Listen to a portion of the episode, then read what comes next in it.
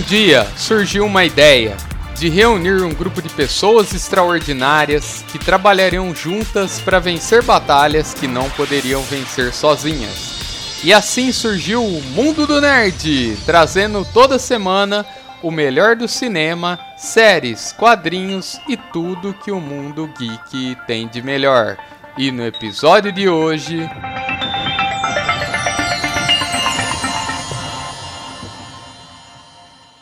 Bem-vindos a este mundo incrível, o meu, o seu, o nosso, mundo do nerd. Eu sou o Felipe Norrin Head e hoje, após um longo hiato, voltamos aos quadrinhos, um dos assuntos do nosso podcast. Nosso último episódio de quadrinhos foi sobre os X-Men, Jonathan Hickman, inclusive com a presença de um convidado de hoje também, e que era, na época, ainda é um dos títulos mais falados. E hoje eu vou estrear um novo quadro falando dos criadores, né? De quem está por trás dessas grandes ideias.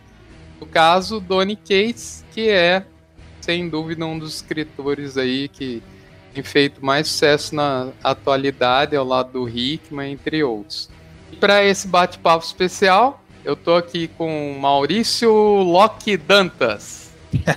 Gostei do Loki. E aí, Felipe? E aí, galera? Beleza, bem-vindo novamente. Infelizmente, o nosso outro companheiro foi tomado por um simbionte e não pôde estar presente, mas ele tem até um planeta em homenagem a ele, né, Maurício? Marcos Centauri. Um abração para o Marquito, que infelizmente não pôde estar aqui, mas está aqui. Está aqui com nós nesse momento, essa mesa branca de quadrinhos aqui. E aí, jagunçada, bem-vindos a mais uma edição do Pilha de Bis. Invocar o Marquito aqui. Inclusive, ele deve tá, estar tá por lá, por Marcos Central aí, né? Se recuperando. Mas antes da gente começar, se você não está seguindo o Mundo Nerd nas redes sociais, eu recomendo para que você possa complementar sua experiência. Instagram, nós somos arroba Mundo Nerd Podcast onde você tem posts diários, inclusive posts especiais sobre os nossos episódios, incluindo o presente. E você também pode trocar uma ideia comigo no Twitter através do arroba Mundo Nerdpod. Seu feedback é muito importante para a gente. Já estamos disponíveis Spotify, Apple Podcasts, Deezer, enfim, no seu agregador favorito. Como bem diz o Alan do Procurando Bitucos, um abraço pro Alan também. A gente tá até na casa da luz vermelha. Então é só procurar quando você menos esperar, a gente tá com vocês. Bom, então, Maurício, a gente combinou de ir falando sobre as obras, né? O Donny Cates, na verdade, só um breve relato. Ele, texano, né? Começou escrevendo quadrinhos mais autorais. E depois na editora Marvel, onde ele está até hoje. O Donny é um cara bem singular, para dizer o mínimo. Tem várias histórias aí de Comic Con. Vocês procurarem entrevista com ele no YouTube, falar de outros criadores ou não. Ele diz, né, falando mais sobre a carreira dele, que é o que a gente vai trabalhar, principalmente, aliás, somente da Marvel, né? De repente, uma outra hora a gente fala das outras obras dele, que também são bem legais. Mas isso que a paixão, principalmente pelo Venom, que é um dos títulos que estourou aí o Donny Cates, começou quando ele era um garoto ainda. Então o pai tinha diversas caixas e quadrinhos no sótão, dentre elas tinha muitos do Venom. E desde aquela época, diz ele, né? A gente não sabe até que ponto que isso é verdade, mas ele declarou em entrevista. Já ensaiava as histórias, assim, já tinha umas ideias na cabeça. E aí ele fala na entrevista, né? E hoje eu tô aqui escrevendo, criando cânone, enfim. How crazy is that, né? Então, isso é muito legal. E eu chamei a atenção desse ponto, na verdade, né? Porque eu vejo, pelo menos, não sei a opinião do Maurício, mas eu vejo o Donny Cates como um, um bom fanboy, né? Que ele traz esse amor do fã mesmo pelos quadrinhos e acho que é de onde surge tantas ideias malucas aí que a gente vai discutir nesse episódio. Pois é, e tem uma coisa, né, Felipe? Ele trabalhou em comic shop há muito tempo. Ele pagou a faculdade dele trabalhando em comic shop, bem naquele boom da, da Image. O hype todo do Venom também, esse, esse período todo ele pegou trabalhando dentro do mercado. Então ele é tanto fanboy quanto profissional, né? Por assim dizer, de venda, né? Ele não trabalhava com editora, mas trabalhava com a, com a venda direta ao consumidor. E ele pegou uma coisa que é muito legal, o, o Luigi, nosso amigo lá do Escapistas está sempre comentando isso como o Cates é bom de cliffhanger, né? Que é aquele gancho do final das edições. Eles sempre deixam um gancho para próxima para te fazer querer comprar aquilo. Isso é uma coisa que eu vivo falando sempre lá no Pilha, quando a gente conversa nas redes sociais e tudo mais. Gibizinho mensal, o cara tem que fazer você querer voltar no mês seguinte para continuar a história. Se não fizer isso, não tem sentido. É, não dá para você querer só vender um arco em seis partes. Faça o cara voltar todo mês que você vai ter um consumidor para sempre, né? Não precisa. Ele vai suportar os altos e baixos porque ele é fiel àquele produto que sempre garante para ele uma boa leitura. E o Cates é mestre nisso mesmo. Não tem uma edição dele, um gibizinho desse que a gente vai falar aqui, que ele não deu um, um gancho bem legal para a próxima edição no final de cada revistinha que ele escreve. É verdade. É, eu não sabia dessa questão do, do comic shop, que ele trabalhou nos comic shops. Então, também uma noção do mercado, né, do que a galera gosta, né, e viver nesse meio, assim, é muito legal mesmo. É, ele acabou entendendo, né, por que, que o pessoal volta no mês seguinte para comprar outra, por que, que o pessoal curte aquele gibizinho, por que, que eles vão atrás, o que é que fica falado na boca do povo, e ele sabe fazer esse buzz, né, essa esse auezinho todo, seja no Twitter, seja em podcasts que ele participa, nos próprios títulos mesmo, né? Ele, ele faz você ficar empolgado, como se você estivesse lendo um gibi daquela época mesmo. Isso é muito legal. Agora, por outro lado, ele não, não é também aquela coisa besta, né? Mercadológica que a gente via muito nos anos 90. Ele faz histórias sérias, faz histórias farofa também, que é para você dar risada, para você se divertir.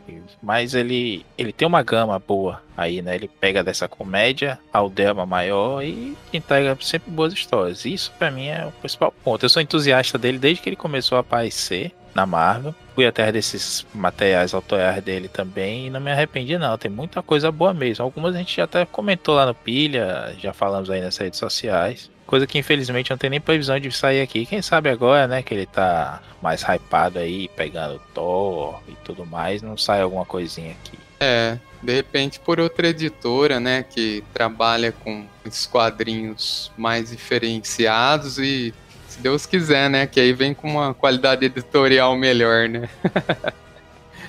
o God Country eu acho que foi um dos únicos que eu li. Esse crossover tô bem louco para ler. Tô vejo vocês sempre falando lá. Parece ser bem legal mesmo. Redneck, você chegou a ler? Não, esse tá na, no meu tablet para ler, inclusive. Eu li o crossover, tô lendo, né? Porque é uma mensal, não é uma mini. Li o Ghost Plate, que é dele com um desenhista sensacional, que é o Daniel Warren Johnson, que está fazendo agora aí uma, uma mini do Bio Raio Beta, vai sair em breve pela Marvel. Fez o Mulher Maravilha, Terra Morta, que a Panini está lançando por agora também. E é um cara muito bom, muito bom mesmo. Sou fãzão dele e o gibi foi meio cancelado, né? Iam ser 12 edições, mas teve venda baixa, eles cortaram para encerrar em 8 edições pela Image. Mas mesmo assim, cara, a solução que eles deram, sabe, para encurtar, não, prejudicou a história em nada. Os caras são bons mesmo. E é isso, é gibi divertido, né? Deixa eu ver se eu lembro de mais alguma coisa que eu li dele aqui agora. Bom, vou deixar essas duas recomendações por enquanto e depois, quem sabe, até a gente fala mais, né? Fala do, do Redneck. Ele tem também um que é de um herói cachaceiro, né? Usa drogas e tudo mais. Que é o Buzzkill. Que eu tô doido pra ler também. Também já passei pro tablet. Bom, então aí esse redneck, só fechando esse assim das obras autorais, ele deve ser interessante porque ele é um redneck, né? E você vê até nas entrevistas, assim, as expressões idiomáticas, sotaque, né? Swear to God! I swear to God! Quando ele vai falar uma dessas histórias, que nem quando é ele fala é, que ele gosta do Venom desde criança e tal. Aí o cara é um Behind the Panel, chama, tá no YouTube, essa série justamente falando com, são entrevistas com os criadores, né, da Marvel. E aí ele fala, no kidding, aí ele, I swear to God! Aí ele vai falar um negócio da hora, ele fala isso, isso é bem redneck, né, bem caipirão mesmo, Estados Unidos. Bom, beleza, então vamos, sem mais delongas, vamos entrar no bate-papo das obras da Marvel. Depois a gente vai falar um pouco do Kate's Verso, né, Maurício? Que as obras acabam tendo uma intersecção aí muito legal. Bom, acho que a primeira é o Doutor Estranho, né? Então eu chamo meu convidado para começar falando. Ele pegou o Doutor Estranho numa fase complicada, né? Foi logo depois ali do Jason Aaron, que é o mestre dele, né? Ele sempre elogia muito o Jason Aaron, são conterrâneos, são amigos de longa data e o Aaron meio que deu uma forcinha pra, pra carreira dele aí no começo. E tanto que agora ele também tá seguindo os passos do Aaron no, no Thor, né? Mas a gente vai falar disso aí adiante. E ele pega uma fase que o Doutor Estranho já não é mais o feiticeiro supremo da Terra. E ele passa o manto pro Gates, né? Não o Doutor Estranho, mas o Gates passa o manto pro Loki. E aí a gente tem uma história completamente inesperada na qual o Loki, Asgardiano, né? É um filho gigante do gelo, criado em Asgard, se torna o feiticeiro supremo da Terra, da plano de existência. E o Doutor Estranho tá como um doutor Dolittle né? veterinário, porque ele não tem mais a licença médica dele, não pode ser médico, mas ele pode ser veterinário. E aí a gente conhece o Bat, o cachorrinho, né? Não sei, não sou muito especialista em cachorro, não. Não sei qual é a raça daquele. Parece uma, aquele linguicinha, né? E acaba numa discussão do Thor, do Loki com o Doutor Estranho. Ele vai se meter, ele tem um ataque cardíaco e o, o doguinho morre. E aí ele se torna o companheiro fantasma do Doutor Estranho, né? E aí a gente vai ver pouca coisa da construção desse Kate's Verso como um todo. Mas já dá para ter uns paladarzinho aí do que o Kate está apontando no universo Marvel. E aí ele já cria esse sidekick aí pro Dr. Strange. Ficou, né? Não tá aparecendo tanto nas histórias, mas virou um personagem muito querido do público, o, o Bat, o cãozinho fantasma. É amigo do Wolverine também, já, a gente já viu aí no final da, da Guerra Secretas que eles vão caçar junto lá uma joia do infinito. E a gente tem no finzinho mesmo uma participação do Zdarsky, que é parça dele totalmente aí, desenhando aquele trecho divertidíssimo do, do Homem-Aranha conversando com uma aranha. que aquilo é de cair pra trás de dar risada. Você leu essa, Felipe? Não, eu li só o primeiro arco. Ah, pois Legal, esse segundo. Vamos saber. Esse segundo é uma sequência curtinha, assim. O, o, o Homem-Aranha fica insistindo pro Doutor Estranho ajudar ele lá, a conversar com uma aranha, né? Então assim, ah, Doutor Estranho, ah, você já falou com aranhas, fazendo referência né, até o arco do, Straczynski. Aí assim, mas eu nunca conversei, nunca troquei uma ideia, eu quero trocar uma ideia. E aí veio uma viagem que só lendo mesmo pra, pra curtir. Porque aqui no Brasil o Panini lançou ainda somente o primeiro, né? Não, do, do, do Doutor Estranho? Lançou os dois.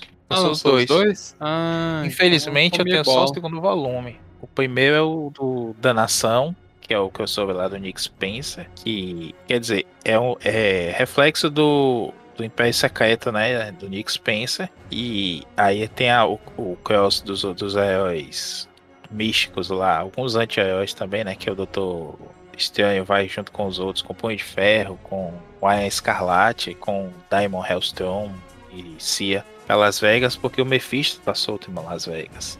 Essa também é uma alopeada bem legal. Eu, o Cates não tá coordenando isso, não, mas os tains dele são muito bons. É, isso é uma coisa, um ponto positivíssimo né, do Cates. Ele não é aquele, aquele escritor que, ah, depois de três edições ele pega o jeito. Não, ele já chega chegando mesmo no personagem. Como, tipo o Tom Taylor, né? O próprio Zdarsky, o Matthew Rosenberg, essa galera nova assim que tá fazendo fazendo sucesso porque entende o personagem. Ele tá escrevendo o personagem que sempre quis escrever, como você falou no comecinho. É, eu não tinha lido, inclusive, esse primeiro arco aí do Doutor Estranho Loki. Estranho, acabou passando batido, mas putz, muito interessante, né? Pegar o Loki, não digo que é completamente fora do elemento, porque tem sempre esse lance do Asgardiano, ora é Deus, ora é um ser místico, ora é um ser mágico, e o Loki sempre foi. E é magia, né? É, magia, né? Um mago, um mago bom. Ele não é focado nisso, porque o negócio dele é apontar.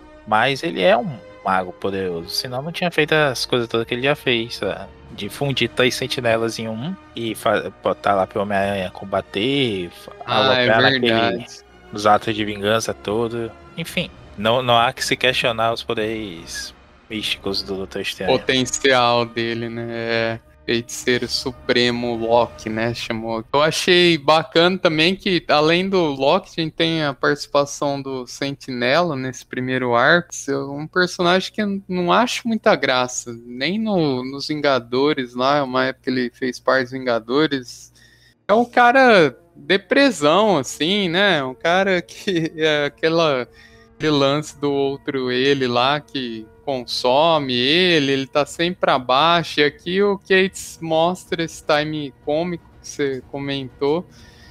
É, até com o Sentinela, né? E não é um humor besta, como também você colocou bem, que tipo, Deadpool é uma coisa que eu não consigo ler, cara. Nossa, um trem que não me desce assim, exceto do grande mestre, né? Do seu criador, Rob Liefeld. que ali ele também era mais um coadjuvante do Cable e toda aquela estética noventista combinava perfeitamente. Mas as historinhas dele, nossa, que trem é bobo. E o Cates não, ele tem um timing cômico, mas ele trabalha temas que são sérios. Acho que o exemplo maior acho que é o Venom, que a gente vai falar já já.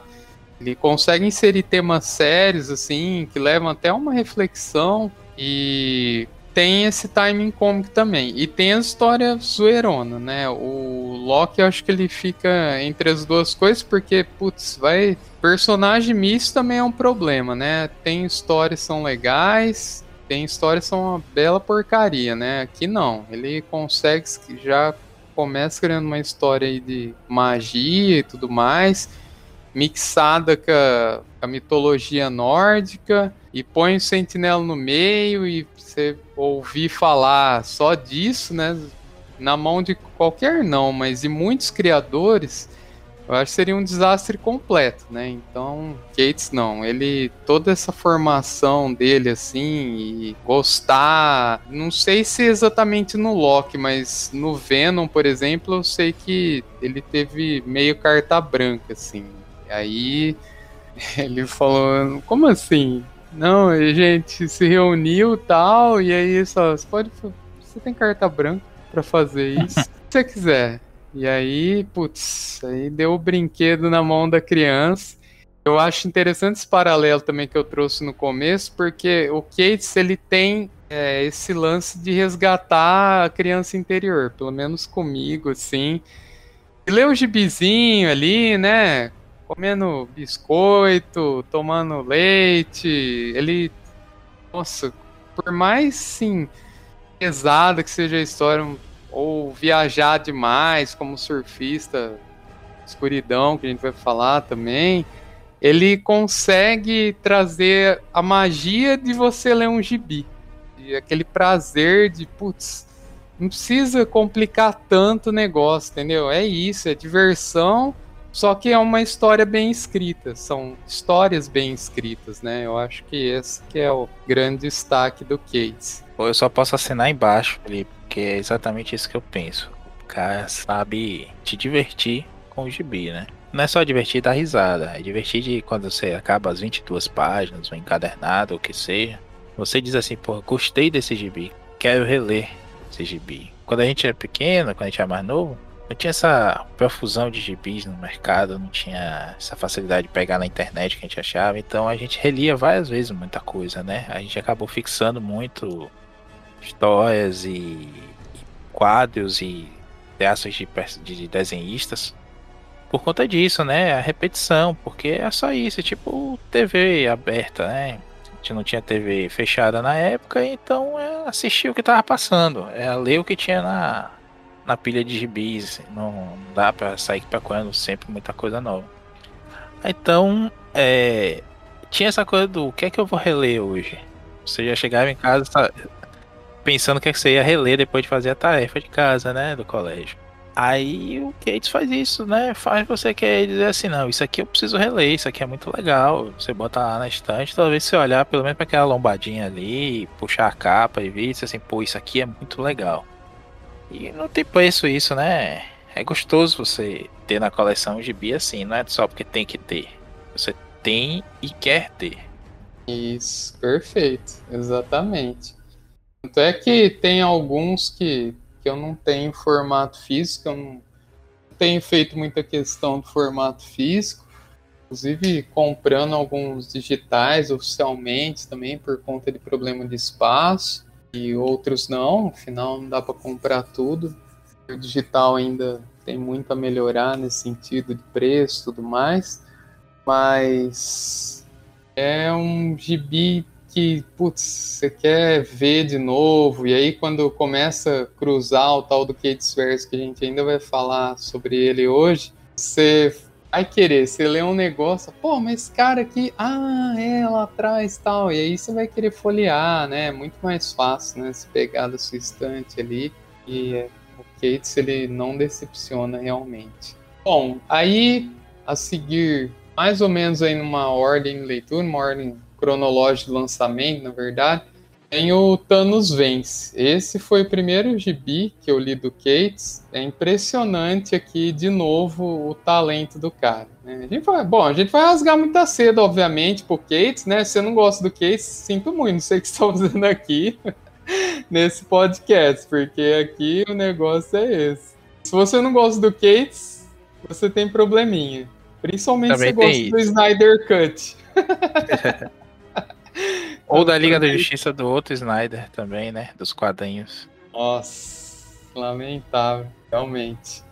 E o Thanos já era uma revista que, enfim, tava saindo. E aí o Cates pega o filler, né? Tipo, as últimas edições ali, enfim, já tinha rolado muita coisa. E ele não deixa a peteca cair do que estava acontecendo, que é o rolo com o filho do Thanos lá, com o Tani e tal. Fica o, a pontinha solta ali e fala: tá bom, vou continuar daqui. Só que ao mesmo tempo ele vira assim tipo de ponta cabeça, né? Faz uma, começa a fazer essas loucuras dele que a gente falou, mas é loucura boa, né? Não é besteira. De fazer o Thanos spoiler alert, né? Não custa avisar, enfrentando ele mesmo. Né? Então, um Thanos mais velho, que mostra, na verdade, o Thanos conquistando o universo. E aí, tipo, quem não tinha mais nada no caminho dele, né? E aí chega o personagem maluquíssimo, o motoqueiro fantasma cósmico, pega ele, amarra ele na corrente dele, místico, leva o Thanos até um futuro, possível futuro aí.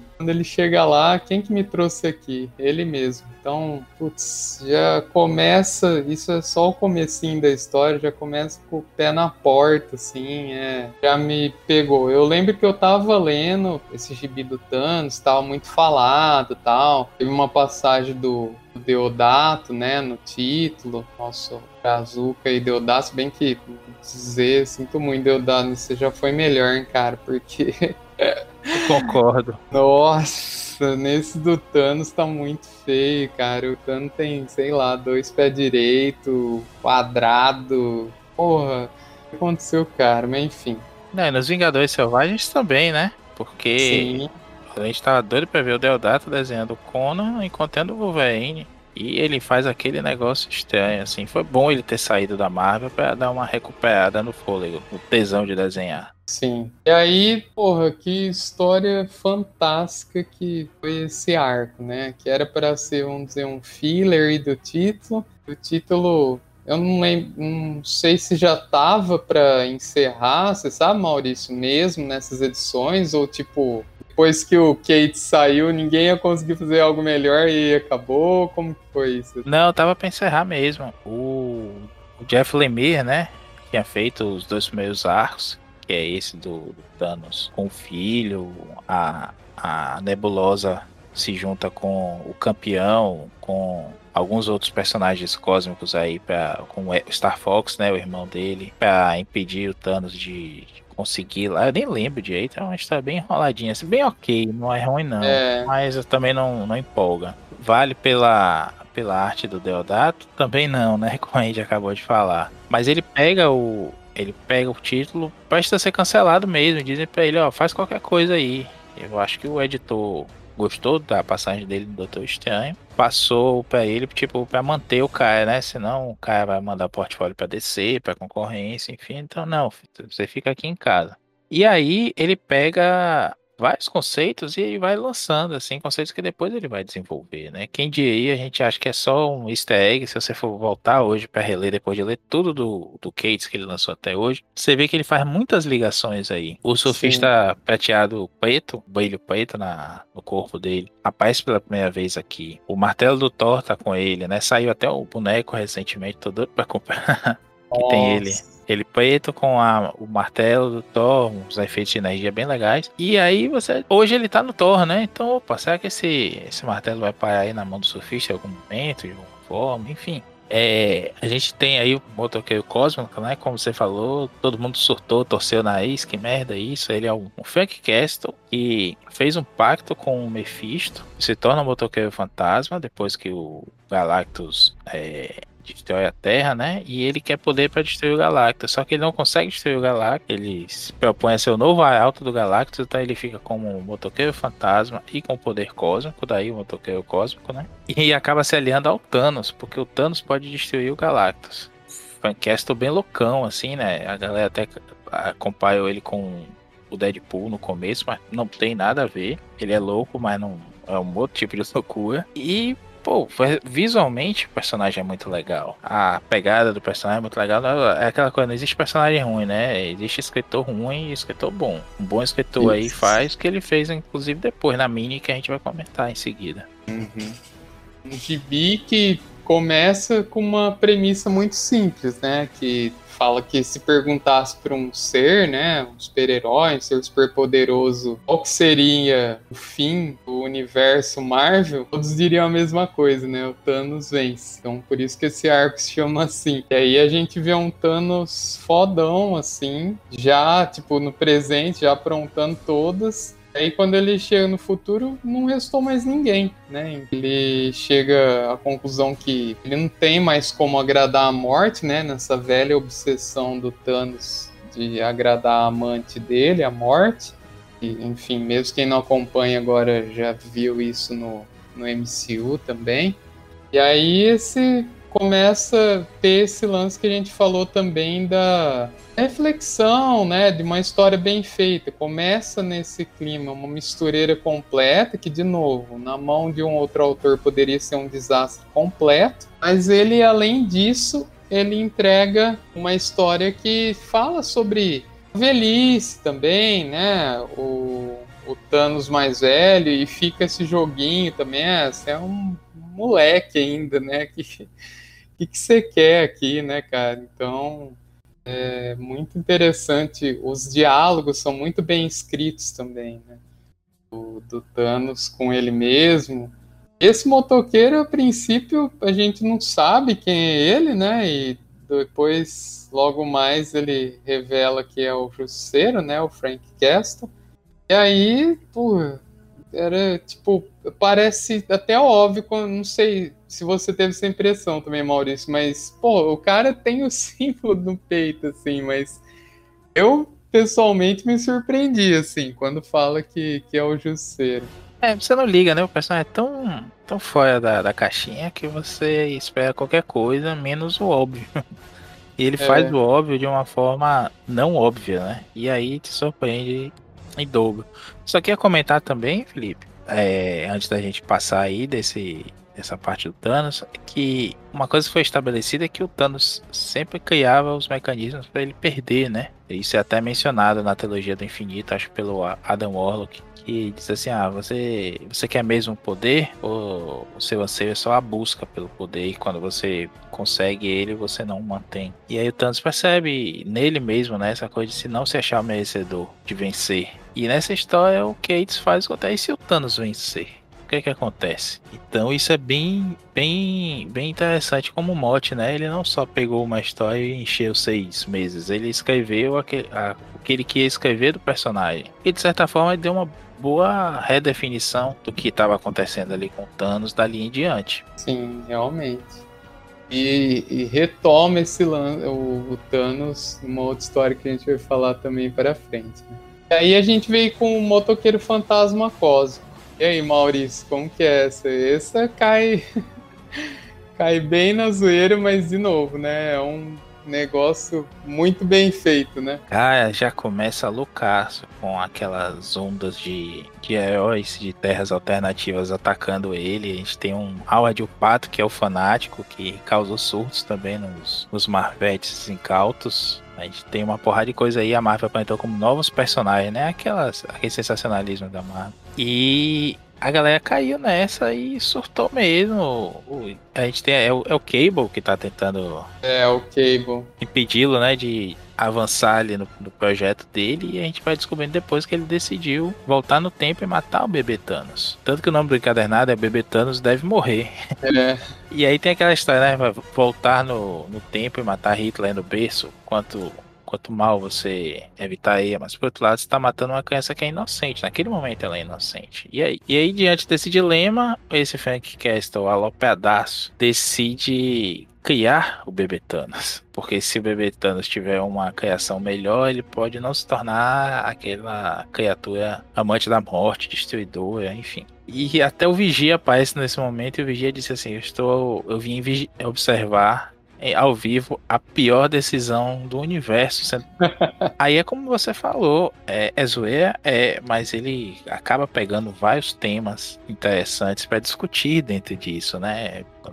Da, do mais besta, que é a viagem no tempo e como isso muda o futuro. A predestinação, ele estava predestinado mesmo a ser essa pessoa horrível que é, o Thanos, amante da morte tudo mais. O, o Thanos adolescente com a, a camisa do Justiceiro é muito Nossa. legal. E por aí vai, até que ele, ele decide lá, né? Não vou contar qual é a decisão dele, mas ele toma lá uma decisão no final e que muda tudo de novo. Eu, eu gosto e só gostaria de pontuar também uma coisa. O, o Cates é um cara que teve uma situação de família complicada, né? E ele, ele tem depressão. E esse é um assunto que ele aborda sempre. Não de forma direta, falando que, olha, isso aqui é depressão, esse personagem está deprimido e tudo mais. Mas ele traz temas, né? Reflexões sobre a vida e tudo mais. Nesses momentos, né? E se eu mudar o passado e você é uma pessoa melhor hoje, eu não vou estar sofrendo como eu estou sofrendo hoje não vou causar sofrimento às outras pessoas, como essa história, né? E se eu conseguir o que eu sempre quis, como é o caso do Thanos vence, né? O que é que vai restar de mim e tudo mais? No próprio Venom, que a gente vai comentar aí a seguir, a gente vê uma representação até é, é comum, infelizmente, né? De pessoas com depressão mencionar a CFI a depressão como o cão negro. E a gente tem uma história aí que o, o próprio Venom, o simbionte, né? Não, não tá mais ligado ao corpo do, do Ed Brock, mas ele tá como um cachorro preto que acompanha o Ed em todo momento e é quem protege ele. O Ed chega dizendo, né, se ele me dá forças, ele me tira forças também, alguma coisa nesse sentido. Então, são várias referências e várias reflexões que ele traz sem ser panfletário. Isso é muito legal, sabe? É aquela sutileza que Tá, você não precisa nem saber que ele, tá, que ele tem depressão, que ele tá falando disso, mas você consegue entender a carga que tem naquela história ali pelo texto dela mesmo.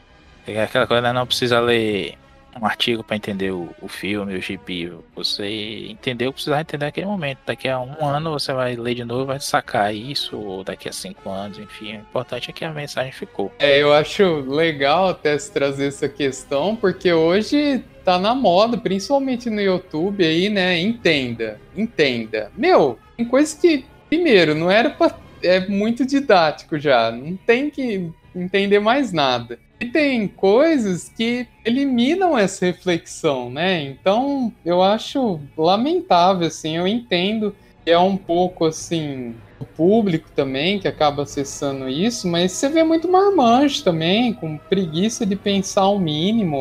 O Brasil já é um país que não lê muito. E aí, tipo, pô, o cara vai mastigar e pôr na boquinha que nem um pardalzinho, uma pombinha, assim, é, é deprimente, cara. É, e o que é pior, né, Felipe, é que são, via de regra, análises muito rasas. que a gente está discutindo aqui, o que a gente está comentando aqui, você não ouve esses caras falando. Não é porque sou eu falando, não é porque é você falando, não. É porque a análise deles é rasa. Tem que ser rasa para agradar essa galera que também não quer pensar. Às vezes eles nem veem a série, não veem o livro, não veem o filme, não leem o gibi eles vão só no entenda, né? Pra poder ficar por dentro da conversa na segunda-feira no, no recreio, sei lá. É, realmente. Mas, enfim, o motoqueiro, só complementando, ele traz um, um pouco de, de, momentos pesados, assim, né? Apesar de ser o zoeirão, a loucura total, só pegando esse gancho falou, né? Ele traz quando ele vai. Isso é logo no começo da história, né? Que ele vai matar o Thanos, ele fala, puta, mas não é ele, né? Então, aí ele decide criar ele, porque ele é meio insano, né?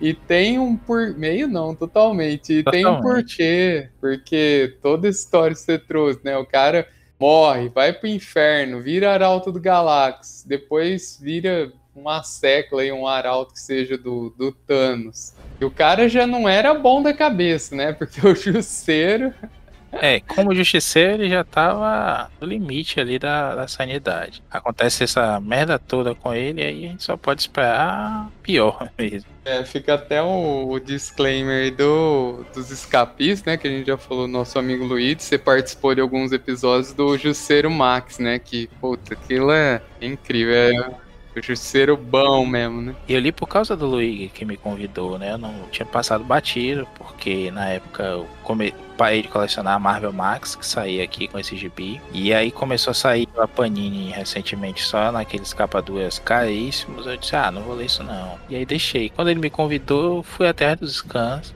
E nossa, aquilo é muito bom, cara. Não é fazendo apologia de jeito nenhum a, a violência, a arma, a justiça com as próprias mãos, mas as questões que ele, que ele traz ali, a forma como ele teatra o personagem, aquilo é espetacular. É, eu vejo um pouco desse respeito pelo Jusceiro, né? Porque eu vi muita gente comentando, falando mal, assim, que, que o motoqueiro era franquesco, não sei o quê.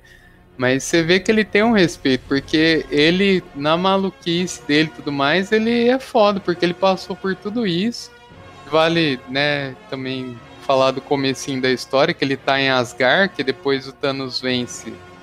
Aparentemente já era o motoqueiro, mas o Odin acaba resgatando ele, levando Sim. ele como se fosse por um paraíso, né, um paraíso nórdico aí, mas eu não quero ficar aqui, eu quero ir embora, começa a arrumar briga com, com os Asgardianos. Eu devia ter matado aquele cara e até que o Odin expulsa ele. Aí ele começa a se arrepender que ele vai ficar completamente insano de novo e fala: Não, não foi uma escolha. Tchau, filho. Ele expulsa ele de Asgard. Muito louco, né? E ele se torna um personagem não só recorrente, mas um personagem cósmico poderoso e que foi criado por ele, né? Diferente do, do mestre que a gente estou, que enfim, a gente aproveitou os anos 90 e lendo live e tudo mais, mas, porra, cara não tinha background nenhum. O Cable é um. Comentei esses dias que eu participei lá no Sofaverso o pessoal falando de WandaVision, que o, o poder da Wanda e do Cable, para mim, na Marvel, são os mais mal explicados. Joga o poder pro cara e foda-se. O é. Cable, é. nem poder ele tinha, né? Era pior ainda. Não, se você olha o Cable do comecinho, não tem nada a ver né, com o que a gente conhece hoje. Aí você vê a diferença do cara que sabe escrever e mesmo fazendo um, uma coisa que é bem humorada, mas é muito bem escrito. O personagem tem um background, depois ele continua recorrente nas histórias do Cates, que adora o motoqueiro, assim como a gente, ele tá sempre trazendo ele ali. E, enfim, quem quiser ler, um encadernadinho aí dessa linha aí do motoqueiro. Depois lançaram um segundo, mas eu pessoalmente nem passei perto, porque não é do Cates. Não, não sei é do Cates. Não, não li não, justamente por isso. Não me interessou, ficou parecendo só esse caça-níquel de vamos aproveitar a popularidade aqui. O Motoqueiro Cósmico ganhou boneco também, né? Bonecos, tem Funko dele, apesar de Sim. todas as críticas ao Funko que você conhece. o Funko dele é legal, com o bebê Thanos é maravilhoso. É... Tô de olho nesse. Ganhou um Marvel Legends também, bem bacana. Tem. Enfim, tá na crista da onda aí, né? Então aproveitar para lançar uma outra série com o personagem para capitalizar esse sucesso. É, mas deve ser do nível Deadpool, assim, né? Bem. Pois é, né? Aí é, é, o medo que a gente tem do cara que não sabe, não conhece o personagem, vai pegar só no hype mesmo. Eu não, é. não me interessei não por ler por isso. Bom, antes da gente falar do Venom, que fica aí, fica com a gente aí. Vamos falar da morte dos inumanos. Eu também tinha passado batido e de ouvir vocês e o Luigi falar, eu falei, não, pô, vou ler, já tô mergulhado aí no Kates Verso, eu adoro. Quem já ouve podcast sabe que eu gravo também para isso, para tirar da pilha as coisas, para poder aproveitar esse momento e ler né? As coisas que às vezes vai ficando para trás. Puta, que história maravilhosa. Nossa! Incrível. É o que você bem colocou também anteriormente. Não existe personagem ruim. Existe escritor, criador, desenhista ruim, enfim. Aqui o Cates continua de novo pegando personagem assim que, vamos dizer, não é, né? Não são os principais aí. Uma época a Marvel até tentou trazer eles à tona, meio para substituir os X-Men, enquanto os X-Men eram feitos pela Fox. Depois você vê aquela série flopada, eu me recuso a assistir aquilo, nunca assisti, não assistirei. Você assistiu, Maurício, a série do... Dos Inumanos? É. Só, só o primeiro episódio, passei uma vergonha ali. Eu tive pena dos, dos atores, que tem gente boa ali, cara. A, a Medusa até, aquele papel ridículo dela, coitada. Ela, graças a Deus conseguiu se recolocar no mercado de trabalho fazendo aquela Coil, né? É uma série muito legal, ela é muito boa, atriz. E aquilo é muito ruim, nossa senhora. Eu só deixo uma crítica aqui, que é o hate da galera por conta desses humanos. Eu concordo que a Marvel errou na, em tentar substituir os mutantes pelos inumanos, não tem dúvida disso. Mas não, o, o gibi não é tão ruim assim, não. O Charles Soule, apesar de não ter coisas brilhantes assim, mas ele é um cara competente. E fez uma fase interessante com conceitos legais. O problema é que a Marvel queria que os inumanos fossem os novos mutantes. E isso prejudica, sim, a história. Mas não deixem o hate pelo momento prejudicar a leitura. Vale a releitura aí desse material. Eu tô me devendo, inclusive, aí, reler ele todo pra comentar aqui, quem sabe no podcast, no texto, enfim. Porque tem coisa boa, tem coisa boa sim. É, mesmo os inumanos clássicos, é, eu lembro quando lia Heróis da TV, Super Aventuras. Oh, eles são a família real ali dos inumanos, eles são personagens muito legais, assim. Tem um, não, um visual bacana, tem uma história bacana, tem personalidades bem definidas. Conceitos muito legais, né? O Raio Negro, que não pode Sim. falar, por exemplo. A Medusa, aquele poder bizarro dela, né? Do cabelo. Enfim, tudo é muito bizarro ali. Coisa bem do Kirby mesmo, né? E é o Kirby voando baixo ali. Cada um tem um conceito de poder, de, de existência até, muito louco e que que te intriga. Só que é, aí entra o bom escritor, como a gente tá falando já, né? Sim, é, aí o Cates, ele, nossa, foi para mim, ao mesmo tempo se fala, ah, é uma ideia relativamente simples tal, mas por que ninguém fez isso pois antes, é. né? Porque ele resgata a origem dos inumanos, né, que os Chris, que, enfim, quem não acompanha de Bizarre também já viu no MCU, os Chris aí, somente na figura do Ronan, né? E os Chris que criam os inumanos, né? Eles expõem, na verdade diz que eles fizeram um teste em diferentes raças, né? Mas aqui na Terra eles expõem a tal das névoas terrígenas, tem época cristais terrígenos. E aí eles queriam, na verdade, criar um exército para Guerra Eterna contra os Skrulls. Então aí na Cristal também no MCU, enfim, vai aparecer muito Skrull ainda. E talvez até essa guerra crie Skrull que, para quem lê quadrinho, principalmente os antigos aí, teve histórias, runs inteiros dedicados somente a isso. Aspas no somente aí. E aí tipo, na, no conceito aí criado pelo Cates na morte dos inumanos, a gente já vê que pelo título vai dar ruim, né? Então, já é um título meio trágico, assim, dramático, como muitas histórias dos inumanos. E aí os Chris vêm exigir, então, que os inumanos acabam tendo toda a história que a gente estava comentando agora, tiveram ótimas histórias na mão de diversos criadores, eles estabeleceram no universo Marvel, e os Chris vêm dão uma escolha para eles, simples, rendam-se ou morram,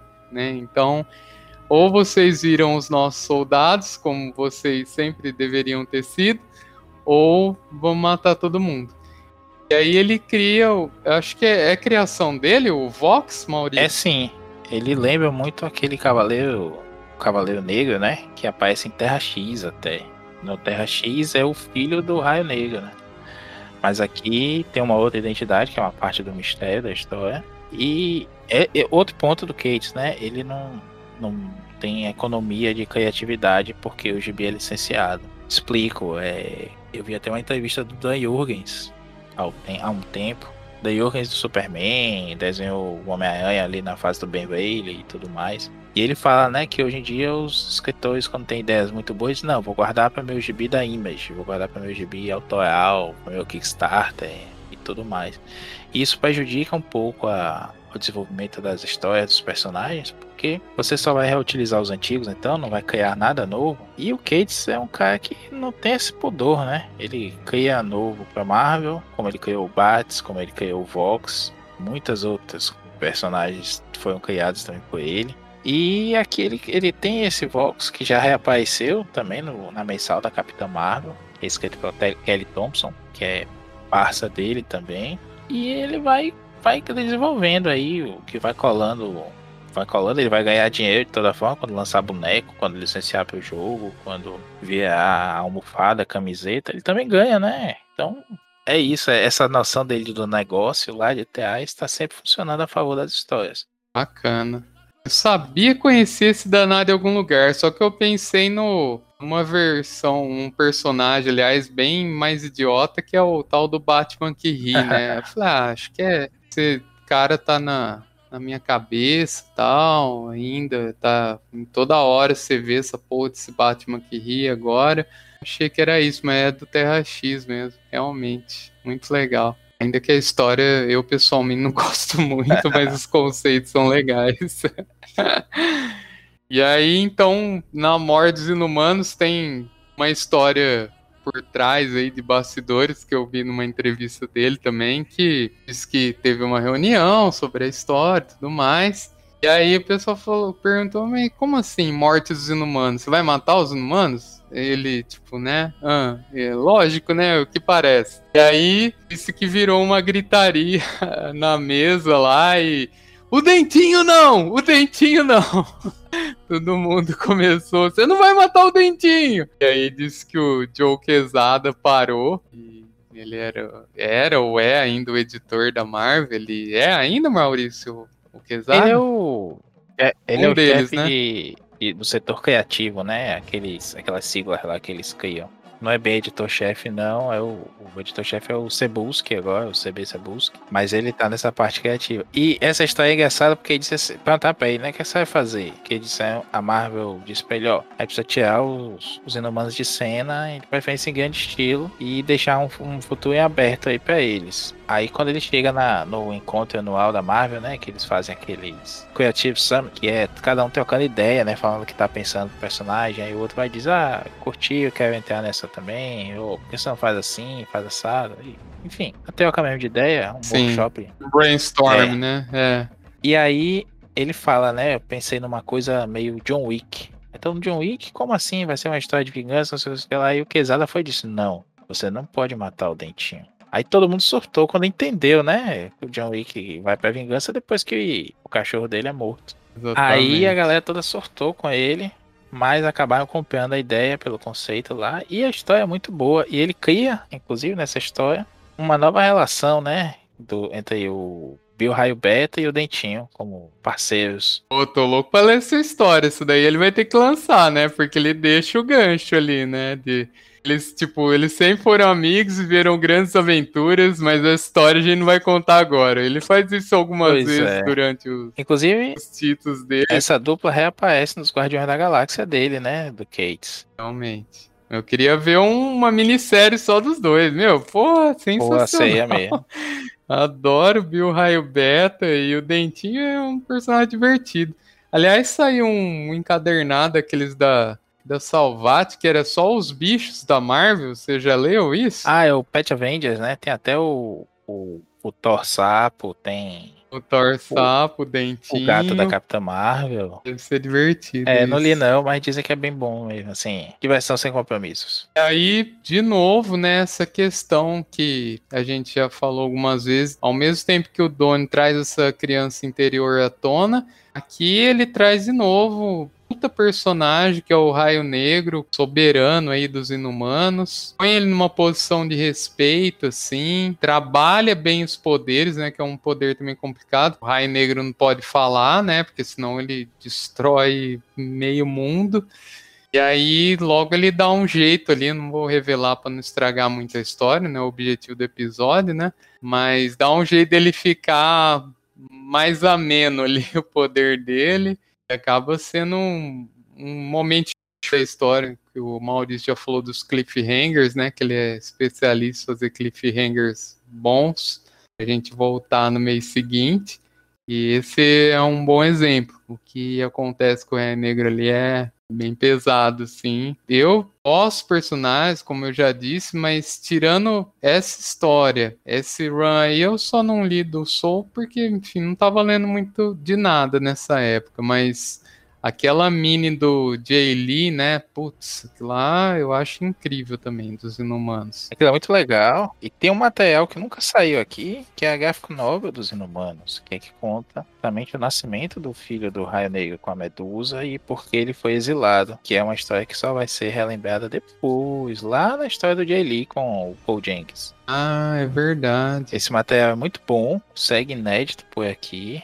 Se não me engano, ele não saiu naquela capa vermelha da, da Salvat. Podia ter saído até para apresentar os personagens, mas acabou saindo um- uma outra história, um outro arco. E aqui o, o Cates ao mesmo tempo, eu acho que a série do a minissérie do Jay Lee, ela é um pouco mais soturna, mais sombria assim, né? Um- uma pegada diferente. O Cates ele traz de novo o estilo dele, tem momentos divertidos como a gente citou aí da parceria do do Bill Raio Beta e do Dentinho. E outra coisa que eu achei o massa falando do Bill Raio Beta ainda é que o momento que ele aparece, que eles vão lá atrás dele, né?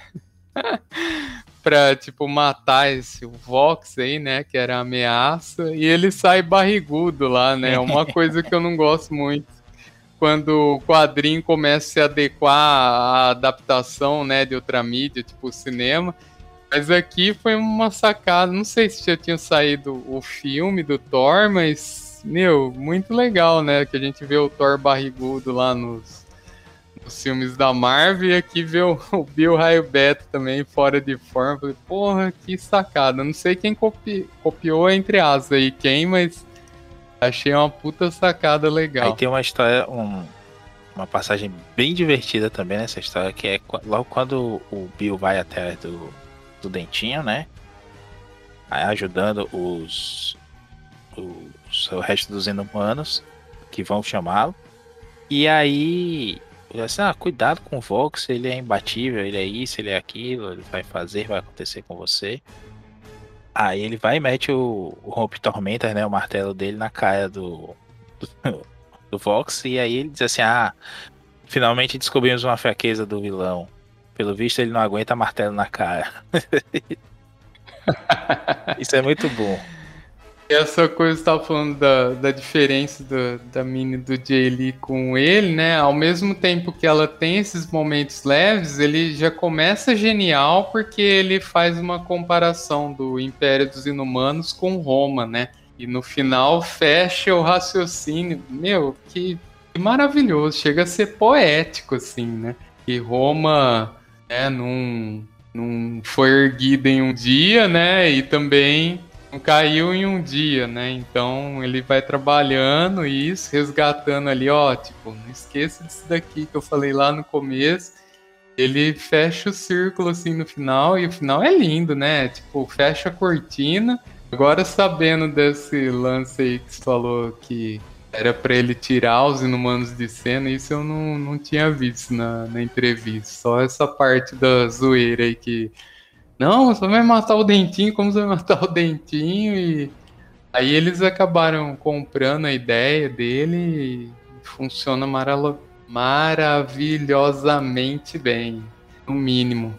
Bom, continuando, fala um pouquinho do Venom aí, Maurício. Chegou Agora chegou a picanha agora. Rapaz. Foi um dos títulos que mais se destacou, acho, do Cates. É, ele brilhou mesmo aí no Venom, né? Pega a proposta lá, lembrando que o Venom vinha nessa época aí de uma farofada muito grande, que foi o Corporação Venom, um pouquinho antes do lançamento dessa, dessa nova mensal. O Venom teve uma mensal lá nos anos 90, né? Quando tudo era Venom, cachorro Venom. Nossa gato vendo, periquito, papagaio, tudo vendo. E aí ele pega a, o bonde andando ali com o Venom pós é, essa corporação Venom que devolveu o simbionte para Ed Brock. Flash Thompson se torna o, anti, o agente anti-Venom, né? Existia um anti-Venom, que é o próprio é, Ed Brock, que estava como simbionte branco, modificado lá. E aí esse simbionte branco vai pro Flash Thompson e o simbionte clássico volta pro, pro Ed Brock mata uns outros usuários de simbionte lá. O próprio cara. Tinha um maluquinho que eu esqueci o nome agora, é um gangster que tava na, na mensal anterior do Venom. Que tava usando o simbionte. Enfim, é uma farofa bem grande. É um crossover com a Amazing Spider-Man. E a gente vai ver depois também o Flash Thompson morrer na mensal do Homem-Aranha, no finalzinho lá dos arcos do, do Dan Slott no título. Então o Flash Thompson morreu, não existe mais a gente Venom, nem a gente anti-Venom. Todos os outros, Graças quase todos os outros usuários. Descansa em paz. quase todos os outros usuários de simbiontes. Tinha uma menina que é meio sidekick do Flash Thompson, também perde o simbionte, enfim. Só temos agora o Venom clássico. E aí começa essa história na qual o Gates revoluciona, né? Dá um, uma rebutada aí no personagem. Que o Bendis tinha feito isso há algum tempo, explicando que os simbiontes são da raça Clintar, e eles vivem num planeta lá pacífico e tudo mais. Isso foi no Guardiões da Galáxia dele, que é quando o Ed Brock tá como Venom e vai para o espaço também, tem aquele visual horroroso. E aí ele explica, Gates explica, aproveitando um pouco dessa história do Bendis, né, que o planeta dos simbiontes que é um planeta todo feito de simbiontes, na verdade é uma prisão. Eles estão prendendo o deus deles lá, né? Que é a criatura que comanda a mente coletiva deles e os criou no passado. Ele alinha isso com a história do, do mestre dele, Jason Aaron, no Thor, que se você for pegar lá o comecinho, o Gor, que é o, o carniceiro dos deuses, tem uma espada toda preta, né? Que é feita de uma substância estranha lá, que é a o Gates explica que é um simbionte, é a origem dos simbiontes ali, e foi o Nu, esse deus dos simbiontes, que forjou essa raça nova para lutar contra os, os celestiais no começo do universo, da existência toda lá. Então aquilo, aquilo no, no peito do Venom não é uma aranha. Parecia uma aranha, né? Mas na verdade foi coincidência, porque aquilo é um dragão. O dragão dos simbiontes lá, que é a marca registrada do Nu. Ele cavalga, né, naqueles simbiontes que aqui na Terra recebeu o nome lá do. Eu esqueci agora. Como é, Felipe, o nome do vilão do. do... Ele chama o nome lá que é. E o Wolf, né? Ele. Uhum, da lenda, né? E aí, é, a história é essa, né? Os simbiontes, na verdade, estão prendendo o Nu lá. E durante esse arco todo aí que a gente vai descobrir que o Ed Brock tem um filho. Ele, ele tem essa obsessão por salvar inocentes, porque no passado ele acabou acabando, ah, destruindo a vida de um inocente. Tem um início aí de um estresse pós-traumático, né? Não é bem uma depressão, mas um estresse pós-traumático que por tudo que viveu, né? De ser ressuscitado, se tornar o anti-Venom, voltar a ser o Venom essa relação meio que abusiva, né, dele com o simbionte. Um precisa do outro, não consegue mais viver sem o outro, mas ao mesmo tempo eles meio que se fazem mal, enquanto se fazem bem também. É uma outra discussão que não é panfletária, mas o Cates viveu no passado com uma namorada, essa coisa da abusividade. E agora ele tá discutindo aí, como falei, é, tem a coisa da depressão, o cachorro preto. Mas a gente vai ver lá pra frente também a superação disso, né? Não vamos entrar em spoilers aqui, é uma fase que vale muito a pena ser lida, não só pelo Cates, mas pelo Ryan Stegman também, que é o desenhista principal. Tem o Iban. Maravilhoso. O Iban Coelho é o filler, mas que tá desenhando já muito aí. Eu queria ver um cara como ele na mensal principal do, do Homem-Aranha até. Ele tem um traço bem cinético, assim. Ele lembra um pouco até o aquele Jorge Jimenez, que começou desenhando o Super Sons, os Super Filhos e acabou desenhando a liga do Snyder, né? Apesar da história ser uma porcaria, o teatro dele garante a leitura divertida. Então, é, é um, um muito bom, tá pertinho de acabar agora, né? Depois de King in Black. Infelizmente vai acabar cedo demais, apesar do Cates ter prometido ficar muito tempo ainda na revista, mas eu acho que o dinheiro falou mais alto aí. Ele tá no Thor, ele tá lançando mensal na Image, ele tá bombando aí, né? Daqui a pouco vai sair filme, acho que é God Counter que vai ser adaptado para cinema. Então ele vai. Sim. Já escreveu. E ele vai ser o roteirista do filme. Isso já é legal. muito tempo aí do Venom, acho que ele vai abrir a, espaço na, na agenda dele, se liberando aí do próprio personagem. E seguindo adiante não tá errado, não. Agora é uma pena porque, pô, ele prometeu, né? A gente ficou esperando. é. O Venom é, é fantástico. Eu, pessoalmente, que comecei a ler quadrinhos tardiamente, né? Então, nos anos 90 para mim, eu já tinha lido. Na verdade, eu, como Donny Cates, ó, oh, agora eu gostei.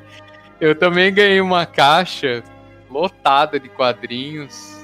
Um tio meu, na verdade, irmão do meu padrasto, que verdade, duas caixas. Uma com a parte super-heróica, então tinha Super Aventuras Marvel, Heróis da TV, Capitão América, uma fase, nossa, de ouro, assim. E sexta, essa sexta, né, na semana que a gente tá gravando aqui, vai sair o episódio também. Ouve o episódio primeiro, depois vai lá, tá? Primeiro episódio, depois Falcão e Soldado Invernal vai estrear. E eu lembro que eu lia as histórias do Capitão América com Falcão. Que putz, que maravilhoso que era aquilo. E aí eu comecei a querer a minha própria coleção, né? Então era anos 90. E como bem disse o Maurício também já, o que tinha era zoeiras dos anos 90. E a gente, eu, na minha imaturidade gibizística, não comprava o que eu achava legal, né? E Homem-Aranha era e ainda é o meu personagem favorito da Marvel. Na época eu lembro que tava saindo Homem-Aranha em 2099, comecei a comprar. E também alguma coisa do Homem-Aranha convencional que já tava com a, enfim, cronologia, aquela loucura, né? Você quer começar a ler, o leitor novo, e a Panini tenta enganar você, viu, ouvinte? Falando para novos leitores, mas pergunte para a gente primeiro, tá? Não vai caindo da Panini, porque nem tudo é para novos leitores, não. Não mesmo. Cara, sério. Confie na gente, continue com a gente. E aí, o Venom, porra, o Venom aparecia toda hora, né, nos anos 90. Então, bem disse o Maurício, tinha tudo. Venom aparecia em todo lugar.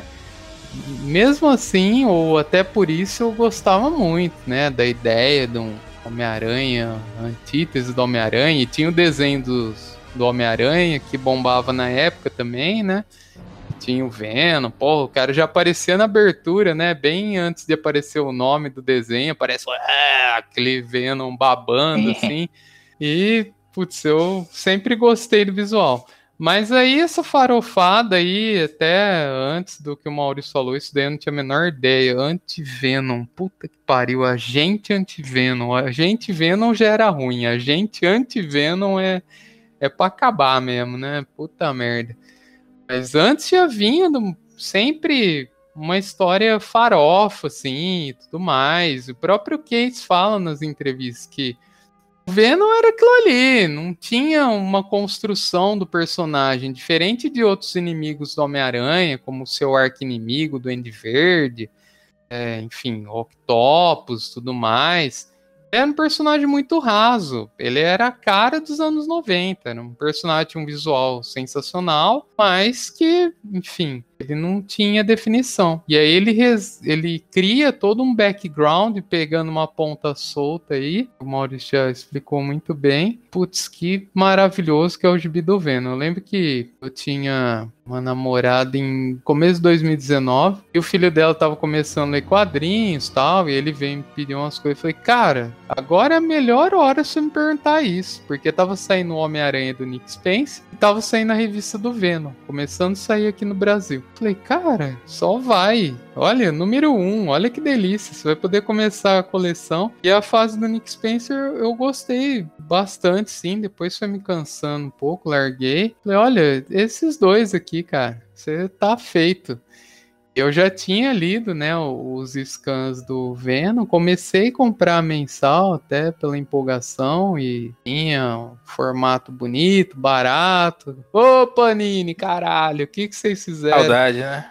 Um, e é um menino, né? Um adolescente, assim. Então, porra, ele ficou todo contente. 10 conto a revista. Maravilhoso. Puta arte foda. Puta história foda. E tem todo esse lance dele trabalhar essas questões mais profundas. Então, porra, que maravilhoso um adolescente poder ler isso, né? Que diferente do Felipe adolescente nos anos 90 que lia porque era legal. Depois tipo, eu vejo uma galera aí que fica relendo Saga do Clone. Daqui a pouco vai sair um Omnibus aí custando 600 reais do, da Saga do Clone e a galera vai babar. Meu, eu não consigo, sinto muito. Já passou. Esse eu, eu gosto de resgatar a criança interior. O adolescente interior do Felipe não é muito legal, porque ele gostava dessas bosta aí. Então, pra mim, hoje já não dá. E o, o Don, ele faz isso. O Donny Cates aí, ele, porra, ele consegue transformar um personagem que, que principalmente também depois do a horrível adaptação do Venom pro cinema, né, no Homem-Aranha 3, deve ter sido alucinação coletiva pra gente ficar lembrando toda hora. E foi horrível, né? E, então aqui acabou tudo isso. Um gibi maravilhoso, estourou de vender e reimprimindo. E o próprio Donny Case, ele fala, fala eu não, não acreditava, né? Eu não, não conseguia conceber aquilo. De, de, como estourou isso, né? E era o personagem que ele tinha desde criança aí no coração. Então é incrível vendo.